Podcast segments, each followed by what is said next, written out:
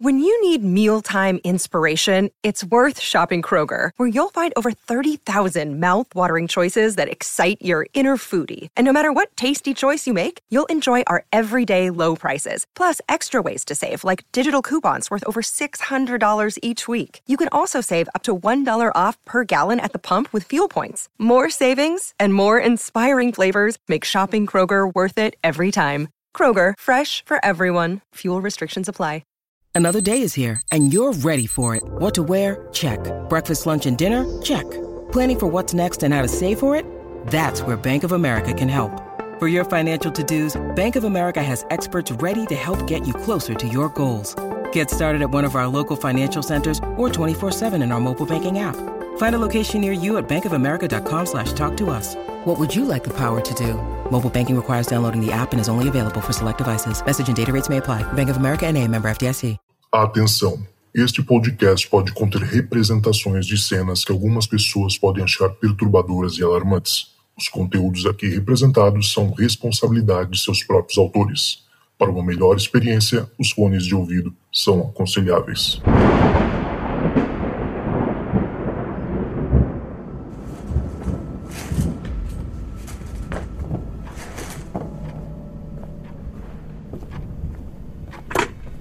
Olá, esta é a caixa de mensagens do Relatos do Além.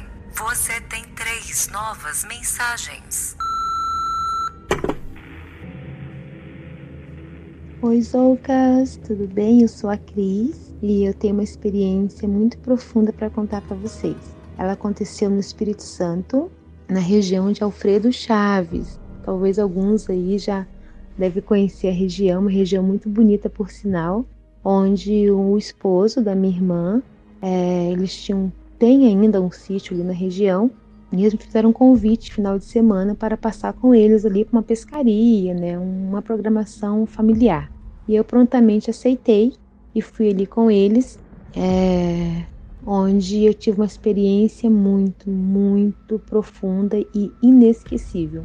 É, bom, hoje eu falo de Santa Catarina, né? Eu moro aqui há alguns anos na região de Bombinhas, mas a minha terrinha natal ela deixou lembranças maravilhosas, né? E uma delas foi essa experiência.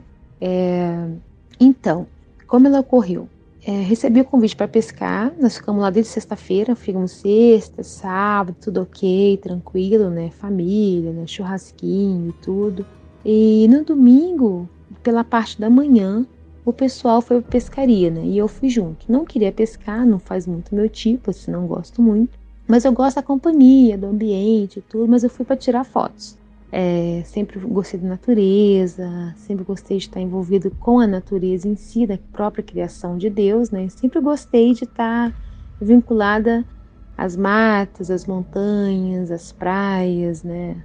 Aos jardins. Então, sempre tive essa, essa sensibilidade, né? De, de estar junto e entender o processo da criação. Sempre gostei.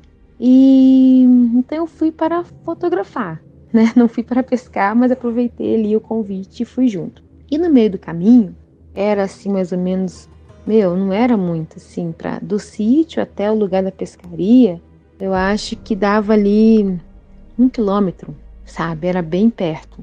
Era uma região que tinha lagos, tinha rio, né? Então era bem perto assim. Tinha que passar por alguns mataburros, algumas porteiras mas era bem tranquilo, né? E por ter porteiro e mataburro, tinha uma região, né, uma fazenda assim próxima, né, que tinha uns gados. E, e no caminho reparei uma situação bem diferente. Havia um pasto, um único pasto. Só que no meio desse pasto tinha como se tivesse uma linha imaginária. Ao lado estava um, um rebanho assim, talvez de uns 12, 13 gados ali, estavam ali raspando um pasto bem seco, que já não, nem tinha passo, na verdade, era quase um chão batido, né?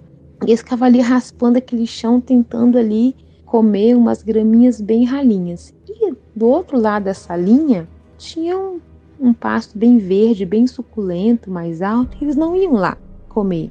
E eu fiquei observando aquela situação e eu achei muito assim, uai, que coisa estranha, né? Um pasto mais verde, eles não estavam lá e estavam ali, né, raspando um matinho bem ralinho. Fui lá para conferir, né? Que essa história estava meio esquisita. Fui lá, como uma boa curiosa, para entender a situação. De repente tinha ali alguma cerca elétrica, algum fio, né? E por isso que eles não estavam indo lá. Fui lá conferir se realmente tinha esse fio, essa cerca elétrica. Chegando mais perto, visualizei que não tinha. Não tinha nada que impedisse, não tinha nem um fio de nylon para impedir o gado de ultrapassar para o outro lado. Abaixei, me agachei, analisei, afastei um pouco assim e vi que não tinha nem sinal. Nada, nada, nada. Mas não me contentei. Resolvi passar para o outro lado, né, para o passo mais verde. E quando eu dei só o primeiro passo, eu senti um campo eletromagnético muito forte. Aí começa a minha experiência. Nesse campo magnético muito forte, eu me senti muito atraída por esse campo. Eu não senti vontade de voltar para a trilha, né, para o carreiro, junto pessoal, mas algo me foi me atraindo. E eu não conseguia também dar passos grandes e rápidos. É como se eu começasse a andar em câmera lenta, né? E eu comecei, comecei a caminhar dentro daquele campo eletromagnético, como se estivesse em câmera lenta mesmo, com passos bem vagarosos, mas eu estava indo, né? E quando eu cheguei bem mais no meio desse campo eletromagnético, já não conseguia mais ver os gadinhos, porque era uma região de vale, de planície, né? Hora era plano, hora dava umas abaixadas, hora dava, né? Então já não conseguia mais ver o, os gadinhos, né? O rebanho. Mas eu continuei indo, porque eu me sentia atraída por aquele campo.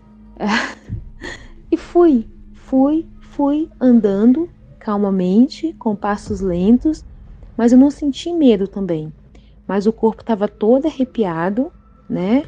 A gente, eu, eu senti assim vibração. É como se eu conseguisse ouvir a batida do meu coração. É como se eu conseguisse ouvir minha respiração, ouvir, né? Não é só sentir, mas é como se eu conseguisse ouvir minha respiração, né? E cada vez que eu me aproximava mais, ela ficava mais ofegante começava a respirar mais rápido, sabe? Então eu senti que eu tava ficando nervosa e eu não queria ficar nervosa, porque normalmente sou uma pessoa muito calma, mas eu tava ficando nervosa e ansiosa com aquela situação, como se eu quisesse ver o que estava acontecendo já e eu não via. E eu, eu, eu, eu tava só caminhando, eu me sentia atraída ao caminhar. E nisso, quando eu saio daquela baixada, que eu vou me erguendo um pouquinho, eu vejo algo impressionante. Impressionante. Se eu não tivesse visto, realmente, eu talvez eu não ia, iria acreditar, porque é, foi algo que me tocou profundamente até hoje. Até hoje eu, eu penso naquela cena, eu revivo aquela cena e eu, eu, eu chego a me emocionar porque foi muito forte. Foi muito forte. E naquele momento eu consegui visualizar três seres. Três seres completamente sentados, eram muito altos, eles sentados já eram altos, né? E eles estavam olhando por debaixo, né? Estavam olhando para baixo, que tinha outro vale, uma outra baixada. Eles estavam sentados assim bem na, no cume, né, do monte, assim bem bem na beirinha do monte e eu não consegui visualizar os pés deles, mas eles estavam de costa para mim. Eu, é como se eu chegasse por trás deles e visualizasse. Então eu via todo o contorno da cabeça, não tinha cabelos. Por que, que eu entendi que eles estavam de costa? Porque eles estavam com as mãos e os braços apontando para frente. Então eu entendi que eles estavam olhando para o vale, como se estivesse talvez medindo a área ou estudando a área, algo parecido. E o que mais impressionou é que a pele era tão lisa, tão lisa, que não tinha vestígio de pelo. Então eram seres totalmente sem pelos. E eu, então eu via a cabeça, o pescoço, as costas e os ombros, né, assim, e os braços que eram apontados. O, o, o que estava na ponta estava como se estivesse explicando para os outros dois, né, talvez onde seria alguma coisa. Ele fazia gestos assim bem singelos com as mãos. Não consegui visualizar a questão dos dedos, porque é como se as mãos estivessem tivesse juntas, né? Então não consegui visualizar os dedos separados em si.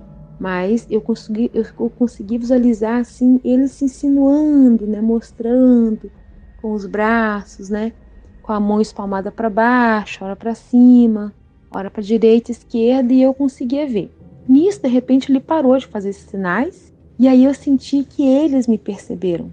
Como é que eu senti? Eu não tinha muito conhecimento naquela época, né? Eu estava ali com meus 25, talvez 24, 25 anos, eu não tinha muito conhecimento naquela época. Mas eu consegui perceber que, que, que eles eram seres muito superiores e mais evoluídos que nós, né?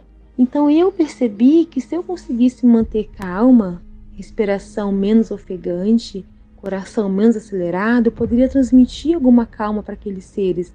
Porque eu sempre gostei das coisas da natureza, então eu não tinha um medo, mas ao mesmo tempo eu sentia que, pelo fato de eu não conseguir é, me mexer, me mover, que naquele momento que, eu, que ele parou de fazer é, os gestos com as mãos e braços, eu fiquei totalmente inerte. Aí sim veio aquele, né? Aquela sensação. Eles me viram, mas eles estavam de costas, mas eu percebi que o meu campo adentrou no campo deles, né? O meu, o meu campo, né?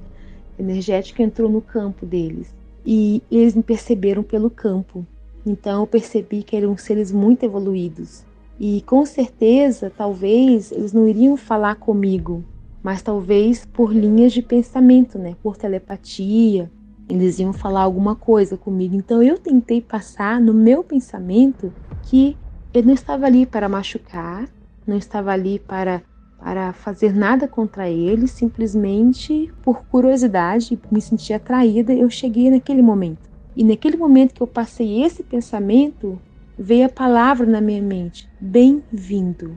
Uma voz firme, clara e totalmente compreensível, assim, entendível assim para mim, sabe? Bem-vindo na minha língua, na minha língua materna. Não foi uma língua diferente, foi na língua que eu pudesse compreender.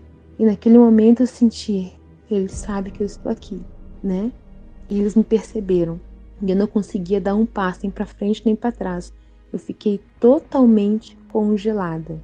E nesse tempo eles simplesmente se levantaram, aí eu pude ver o real tamanho deles, meu, eram muito altos, eram seres muito, muito altos.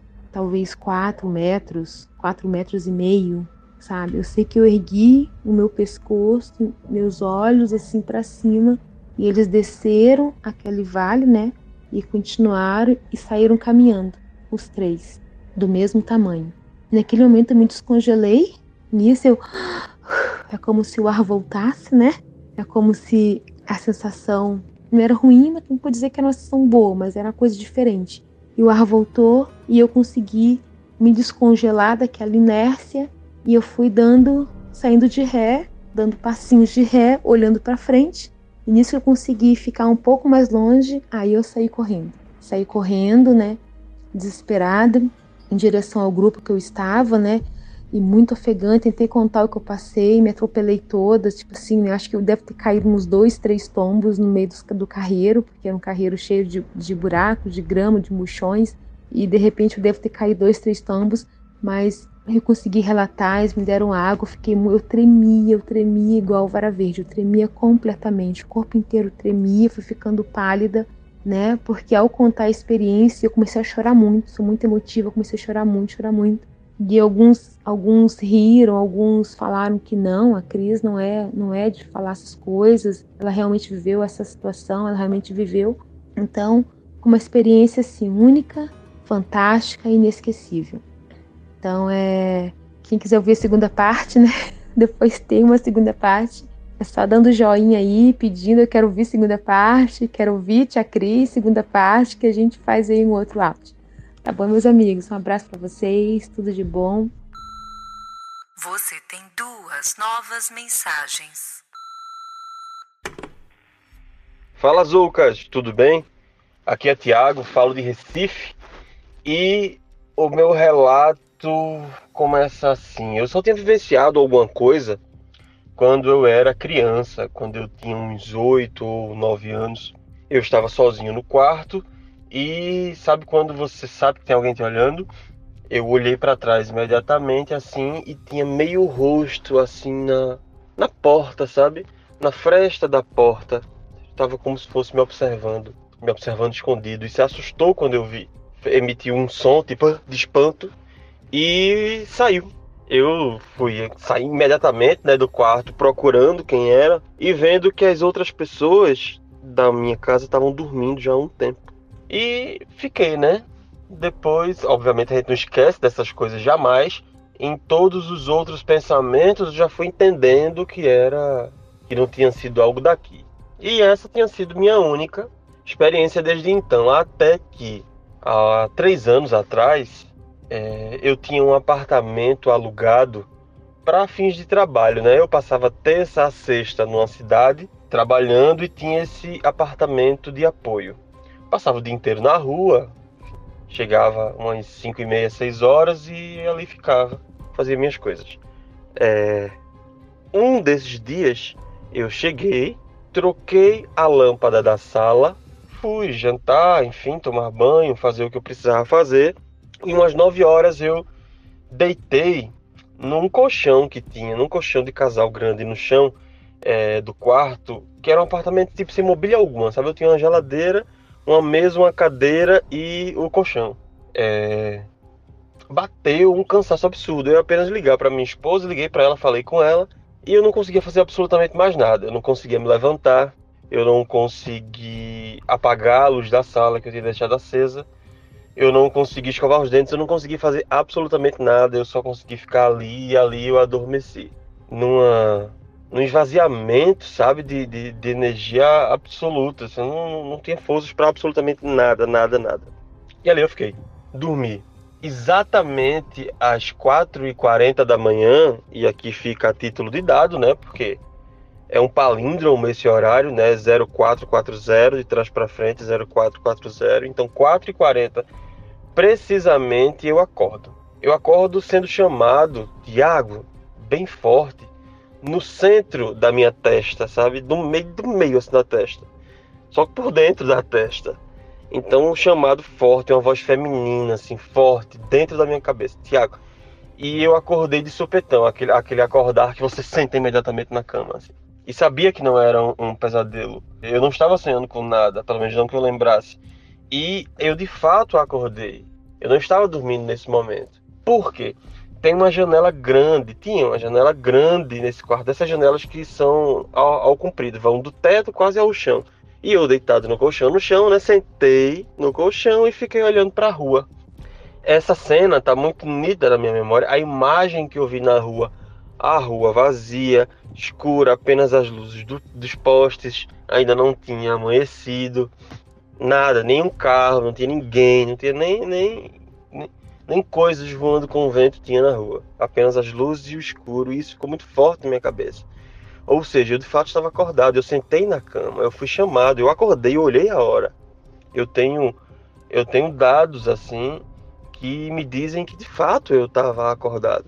Deitei de novo e aí foi que começou eu comecei a sentir como se minhas pernas estivessem suspensas assim pelos tornozelos, alguém tivesse levantado ela assim pelos tornozelos e estivesse balançando.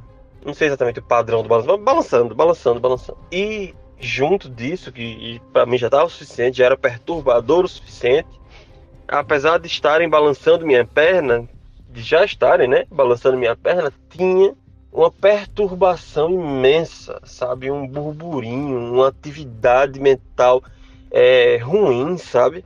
Bastante ruim, assim, acontecendo ao mesmo tempo e fazia com que aquilo ficasse é, confuso e estranho. Meu velho, é muito estranho, uma coisa assim muito estranha. É, mesmo tendo passado já três anos, a gente sabe quem teve já algum tipo de experiência é, sabe que é, não dá para esquecer, né? Então fica voltando na tua cabeça o tempo inteiro. E mesmo já tendo voltado na minha cabeça inúmeras vezes, eu não sei de fato definir o que, for, o que é que estava acontecendo ali.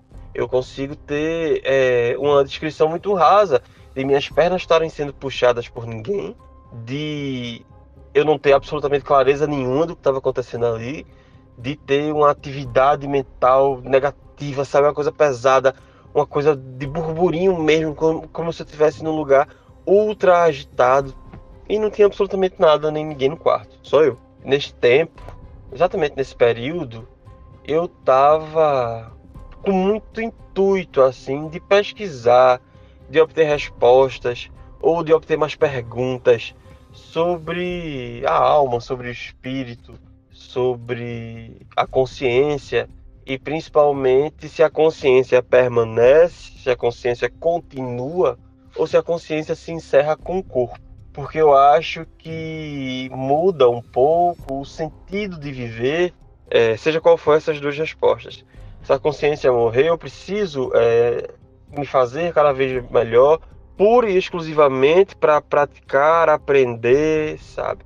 A minha herança inteira é daqui e minha aplicação da minha bondade, da, sabe, do meu, do meu papel, da minha inserção no mundo, o que eu posso fazer pelos outros e pela natureza deve ser feito única e exclusivamente aqui e foi aqui que eu me construí. Como se minha consciência já, se ela vier de eu, herdei de alguma maneira, né, este meu corpo físico a herdou e esse meu corpo físico e esse eu a entregará ou ela continuará e o meu corpo físico passará e a evolução dela continua até um objetivo que eu não sei, caso haja um objetivo, acho que isso muda tudo. Acho que isso muda tudo. É, e ao mesmo tempo eu fico tentando me linkar as duas coisas, né? Que tudo diz respeito ao meu intuito diante do eu e do todo. E que existe sim uma continuidade e que de uma forma não prazerosa, de uma forma bem difícil, eu acho que eu tirei a minha dúvida, ou pelo menos me trouxe mais alguma questão. O mínimo que essa história me trouxe é que de fato eu não estou só, né? Tipo, eu não estou só, é mesmo quando estou sozinho num quarto, talvez eu não esteja só. Existem outros tipos de contato ou de, ou de atividade que não são puramente físicas. E naquela noite eu pude presenciar. Eu estava sozinho ali. Eu estava consciente. É, fazia parte dos meus assuntos, sabe? É, o, o espírito, o espiritismo, ou, ou, coisas que a gente consegue de forma autônoma pesquisar. É, aquilo estava latente em mim. Eu, ao mesmo tempo, eu acordei. Eu, eu precisei é, saber que eu estava acordado para aquilo não passar apenas como um pesadelo. Então, foi de fato a experiência maior que eu já presenciei, que eu já experienciei. Não foi boa, de fato não foi boa, mas mudou, né? Mudou a minha pesquisa lá e de certa forma eu obtive uma resposta. Abraço, gente. Você tem uma nova mensagem. Oi, Zoucas. Meu próximo relato é um relato até delicado. Eu não me sinto confortável em compartilhar, porque antes de mais nada eu acho que eu preciso pedir autorização a essas entidades, porque a minha mãe sempre foi muito católica, mas eu não sei se vocês aí no Sudeste, eu acho que para eu falar de determinados assuntos mais delicados, a gente precisa pedir certa autorização. Então aqui eu, eu, peço autorização aos meus guias, aos meus amigos espirituais, essas entidades que sempre me seguiram. Mas o que acontece é o seguinte: minha mãe sempre foi muito católica, até hoje ela vai à missa todo domingo, ela ia terça, quinta, missa de Santo Antônio, não sei o que, ela, ela curte o negócio da Igreja Católica. Mas assim, é... espero que ninguém encare de uma forma hipócrita. Ela também tinha o pezinho dela num negócio que a gente chama de linha branca, que é relacionado a, a Umbanda e algumas entidades mediúnicas é, que, que guiaram ela e a nossa família ao longo de muitas e muitas décadas. Então, assim, eu sou cearense, é, mas meu pai era funcionário público e foi transferido para Teresina. a cidade do lado. Ele havia nascido lá de verdade e havia migrado para cá, mas ele teve que retornar. Eu nasci em Fortaleza, mas fui bebezinha para Teresina. E lá minha mãe frequentava um centro espírita que era um proto-centro espírita, assim, não era um prédio, uma entidade, nem, nem nada. Era um lugar em que tinha uma médium que ela incorporava várias entidades.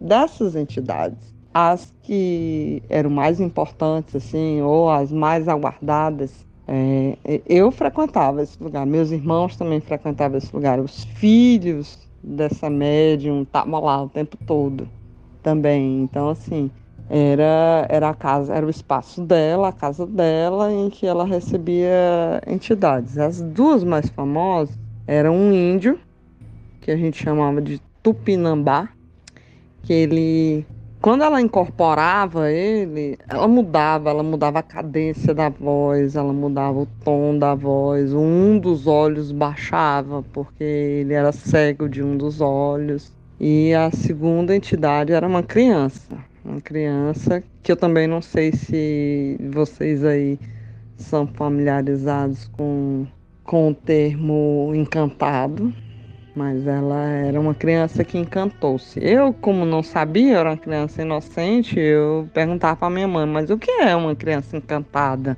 Porque na minha cabeça era uma criança mágica que eu não tinha noção de morte, nem desencarne, nem nada disso. E ela, sem condição de encontrar palavras melhores, ela disse: foi uma criança que morreu numa floresta. E ela se manifesta aqui. Então, assim, o índio era uma entidade bem séria. Ele era como, ele era como um preto velho, mas era índio, né? E chamava Tupinambá. Ele, ele não era brincadeira, não. Ele falava umas coisas e a gente meio que tinha medo. Eu, como criança, né? Minha mãe também não tinha cara de que achava que Ei, isso aqui a gente pode ignorar. Se ele dissesse, fazia. Ó, faça isso assim, assim, assado, tome banho. É bem parecido com o bando, aqueles banhos de cheiro, aquela. leva a família toda para a beira do mar, e, enfim. Mas tinha uma outra entidade que era uma, uma criancinha, uma menina. E ela era uma criança, inclusive ela falava como uma criança, ela tinha um, ela tinha um linguajar, um palavreado bem infantil o tom de voz era infantil, ela falava umas coisinhas erradas, todo mundo achava engraçadinho e tal. E sempre essas pessoas levavam doces, balas, bolo para ela, para que ela continuasse ali seguindo a gente, ajudando a gente, auxiliando a gente, e a gente ia. Em determinado dia da semana, a mamãe pegava os filhos tudinho, botava no carro e a gente ia para lá. E ela ficava sentada numa cadeira, daquelas cadeiras de macarrão, num, numa varanda na casa dela, e todo mundo meio que sentava no chão e ficava ali escutando aquele negócio. E assim, essa criança era muito divertida, realmente. Ela fazia piada, ela, ela jogava as coisas nas caras dos outros, ela revelava segredo. A pessoa, dava para reparar que as pessoas ficavam meio constrangidas quando ela jogava as coisas na cara mesmo. Ela não tava nem aí. Ela dizia, ai, tu trai tua mulher, não sei o que, essas coisas. Esquisito. Era esquisito. Mamãe levava muito a sério. Então eu, que era uma criança de que 5, 4 anos, 5 anos por aí. Minhas memórias são muito boas da infância, mas eu, eu, eu me lembro bastante desse, desses dias na casa dela. E era engraçado porque a gente tinha contato com os filhos dessa médium, que muitas vezes não levava coisa nenhuma a sério, né? É, eles como eles recebiam muito dessas balas, desses bolos, essas coisas, é, minha mãe me ensinou desde o início de que ninguém podia tocar na, nas balas da, da criança, da Mariazinha. É, não pode. Se ela der, você come. porque tá abençoado. Mas se ela não der, você não pode roubar. E os filhos da, da, dessa médium, que enquanto esse negócio estava acontecendo, a gente ficava por ali, brincando no terreno da casa, trocando umas ideias. Os filhos sempre tinham umas histórias muito sinistras sobre essa criança. Era engraçado e ao mesmo tempo aterrorizante. Eu sempre acreditei, mas hum, né, eles nem tanto. mas em determinado momento alguns deles diziam que eles roubavam as coisas dela, né? Sem autorização da mãe e, obviamente, sem a autorização da encantada. E aí é, acontecia aquela coisa, era a década de 80, todo mundo era meio pobre, as coisas eram conseguidas com dificuldade, né? As famílias eram grandes, o custo de colégio, inflação, alimentação, era tudo muito difícil. Então as crianças não estavam nem aí. Queriam mais era zoar e meio que não acreditavam nas coisas que a mãe dizia e fazia. Então, o que acontecia? Eles, vez ou outra, relatavam que eles faziam travessuras e roubavam as balas da, da entidade, né? Da encantadinha lá, da Mariazinha. E aí, às vezes, ela tava lá incorporada e ela chegava e dizia, ei, chama fulaninho, beltraninho, e dizia, ó, oh, sabe aquele teu tênis que sumiu um pé? Eu joguei em cima do telhado porque tu roubou meu bombom. e a gente ficava, meu Deus do céu, Deus me perdoe, a gente ficava, um, não passava um Wi-Fi Todo mundo assim com os olhos regalados, morrendo de medo daquele negócio. Mas era isso que acontecia mesmo. Ela, ela desaparecia, ela não desaparecia com um pé de sapato, ela desaparecia, ou um par de sapato, ela desaparecia com só um pé. E ela dizia, joguei no telhado. E você podia morrer de subir no telhado e não tava lá não. Ela dava fim mesmo nas coisas e deixava o outro um outro pedaço só para você saber que tinha sido ela e ela dizia, fui eu. Não vai achar mais nunca para aprender. então foi isso. Quando eu tinha seis anos de idade, meu, meu pai voltou para Fortaleza de novo. E aí era funcionário público, comprou uma casa de praia, numa uma praia próximo de Fortaleza, chamada Iguape. E aí comprou esse negócio. De vez em quando essa, essa senhora aparecia lá em casa. E mamãe combinava tudo para levar para ela, para fazer, pra fazer as mandingas da gente na praia mesmo, que a gente gostava disso mesmo, colocar uns barquinhos, umas velas, umas comidas, né? Aquilo que a gente sabe que existe no sincretismo mesmo. Cresci nesse ambiente, certo? Aí acontece que um dia é, praia é aquele negócio. A gente tá ali, passa o dia na praia, com meu peixinho, não sei o que. Criança é isso. Não tô falando que eu bebi uma cerveja, nem cor nenhuma, não. Mas praia cansa, né? Você fica com aquela murrinha, como diz aqui no Nordeste. Você fica aquele cansaço, aquela, né, um som de pedra miserável. Aí, quando foi um belo dia desse, ela tava passando o final de semana com a gente, tinha vindo de Teresina pra cá para Fortaleza, a gente foi para essa casa de praia e eu dormi no meu quartinho, na minha caminha e tal, não sei o quê. Quando chega, um determinado momento eu acordo, mas com um pânico assim, com a ideia fixa, tipo Asterix, ideia fixa que eu tinha que encontrar minha mãe. Cadê a minha mãe? Aí eu saí do quarto, fui para a sala, tá meu pai que sabia o que minha mãe fazia, mas ele se fingia que não sabia, sabe? Tava lá deitado na rede dele assistindo qualquer coisa no final de semana, Faustão, ou sei lá. Aquelas coisas. A, a, TV aberta, na época não existia TV a cabo, mas no, na casa de praia tinha uma antenazinha lá que só pegava Globo mesmo. As outras cores não pegava não. Aí ele ficava lá, na rede, fingindo que não sabia o que, que mamãe e, e a gente estava fazendo durante esses dias. Aí eu cheguei lá fora, na hora que eu botei o pé na calçada, já tava todo mundo fechando aquelas cadeiras, sabe aquelas cadeiras de praia que o povo senta nas calçadas no interior? Senta lá para ficar pegando a brisa, conversando e tal. E quando eu cheguei lá, desesperada atrás da minha mãe, porque na minha cabeça tinha uma mensagem: vá atrás da sua mãe. E quando eu cheguei lá, tava todo mundo que fechando as cadeiras. E a médium olha para mim e fala: Ô minha filha, você chegou? Já tinha mandado lhe acordar. e ó, imagina onde é que foi que meu CU foi parar, né? Meu Deus do céu. Ficou no chão. E eu já morria de medo dessas coisas. Eu fiquei chocada, porque ninguém nunca ia acreditar que eu havia acordado com a ideia fixa de procurar minha mãe.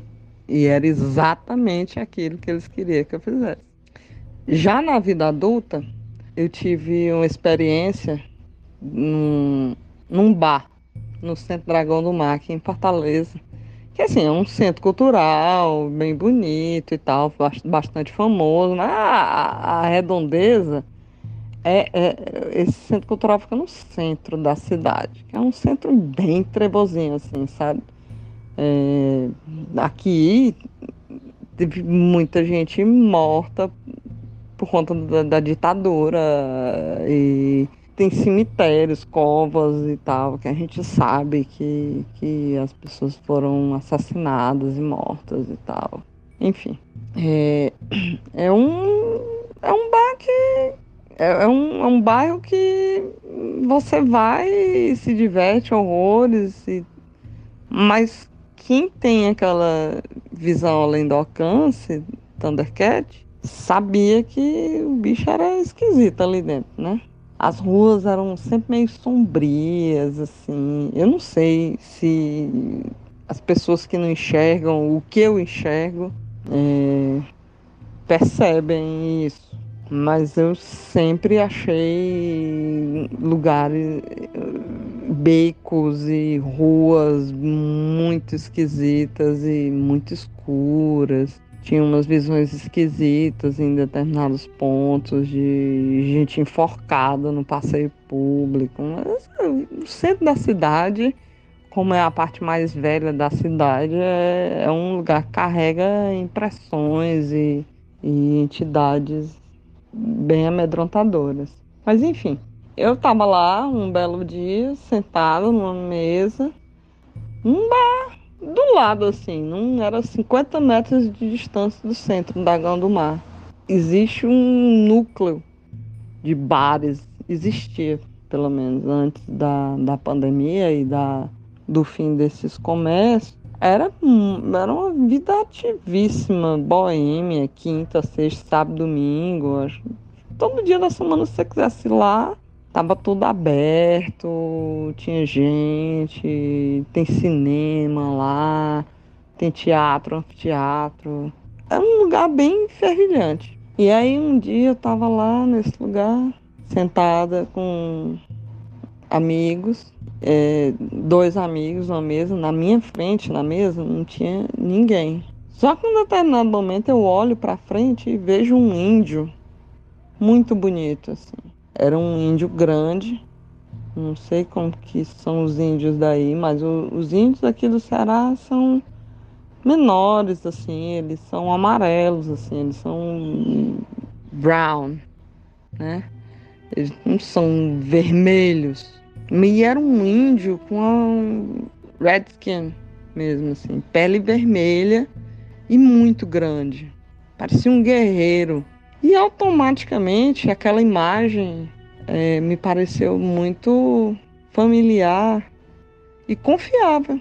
Porque eu, na minha infância, já tinha visto e, e conhecido entidades indígenas que eram do bem, que auxiliavam a gente e tal. E aí ele ficou lá e eu olhava para ele embevecida. Eu achava ele tão bonito, sabe?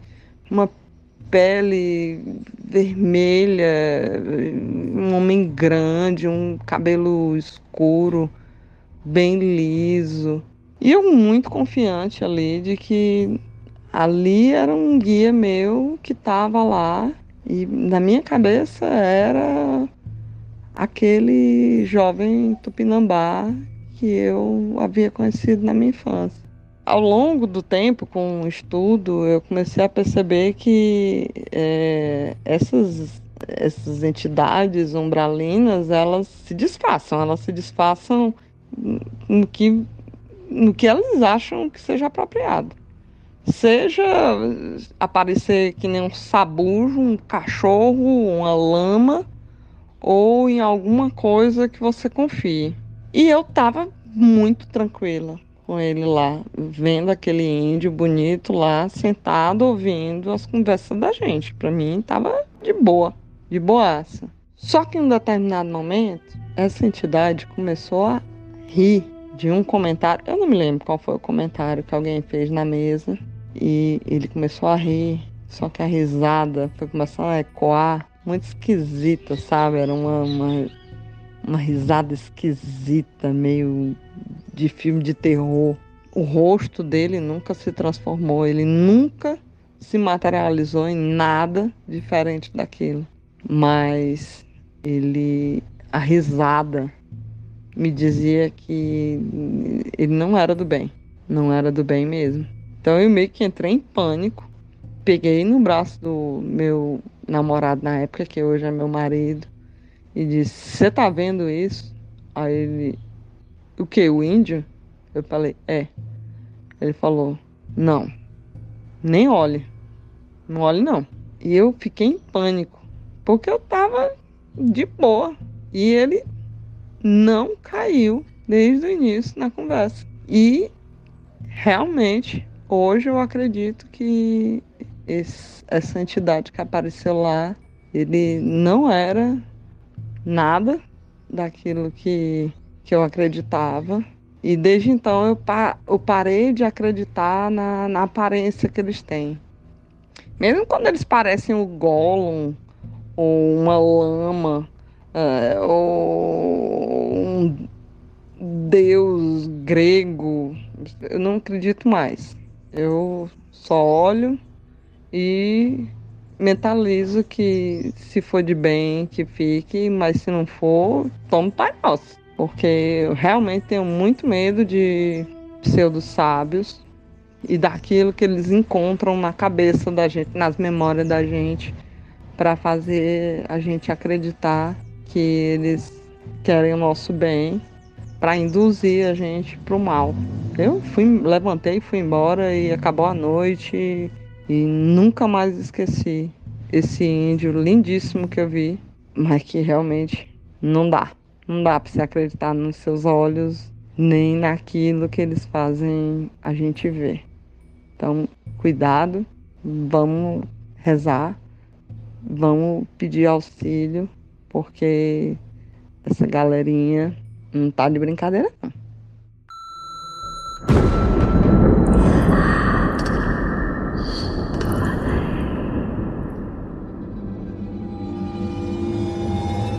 Eita lasqueira, bom demais, hein, gente? Nossa. Olha só, galera, eu queria aproveitar. Primeiro, antes de mais nada, eu queria agradecer você que chegou até aqui e também você que mandou esses relatos incríveis e assustadores. Valeu demais. E o seguinte, a minha amiga Carol, lá do Bizarrismos, né? Esse podcast incrível que ela faz, citou o Relatos do Além outro dia. E então eu queria aproveitar e fazer um pequeno jabá aqui, um pequeno. Jabá não, mas uma pequena indicação, na verdade, para vocês conhecerem o podcast dela, da Carol, que é incrível, Bizarrismos, e também falar um pouco de outros podcasts que são amiguinhos nossos, estão sempre citando a gente e que seria bem legal a gente falar também deles, né, para vocês conhecerem, que são podcasts que tratam desse mesmo assunto, né, de terror. E é o seguinte, anota aí, hein? Além do Bizarrismos da Carol, conheça também o Receios Obscuros, que é um podcast muito bacana. Tem o Terror na Esquina também, que tá muito legal. O Que Diabo é Isso, do meu amigo Newton, que é bem bacana também, fala bastante de filmes de terror e séries. É, Sexta 13, que era o antigo Toda Sexta-feira é 13, mas agora virou Sexta 13, né? É muito legal também. Os Fantasmas nos Divertem, que também é outro podcast incrível. Além da imaginação do meu amigo Alê, que também faz os vídeos, né, que você vê lá no Instagram do Relatos do Além. Entra lá, porque o Alê toda semana faz esses vídeos maneiríssimos, que a gente faz com inteligência artificial né? E ele junta e faz uma, uma pequena historinha, né, dos relatos que a gente conta aqui no programa. E, por último, mas não menos importante, os meus lindos do Espaço Indecifrável, lá do meu amigo Karim e do Sérgio, que é esse querido que faz a edição do programa daqui do nosso podcast do Relatos do Além. Então é isso, galera. Escutem esse podcast. Vamos dar uma força aí pro, pra cena, né? A, o cenário de terror brasileiro, que é, é, muito bom. O pessoal faz um trabalho incrível e faz por, por amor ao, ao tema, né? E por isso fica aí meu, meu abraço a todos eles e essa, essa indicação aí de podcast para vocês. Se você quer ajudar o podcast a crescer, entra lá no www.apoia.se barra Relatos do Além, tudo junto, ou clica no link da descrição para contribuir aí e fazer o nosso podcast crescer ainda mais. E se você quiser mandar um relato, manda um oi para mim lá no WhatsApp, através do telefone mais um 647 830 0422. O link também está na descrição, não precisa nem anotar nada, beleza? É isso, e se tocar o telefone, não tenha medo, o além pode estar esperando do outro lado da linha.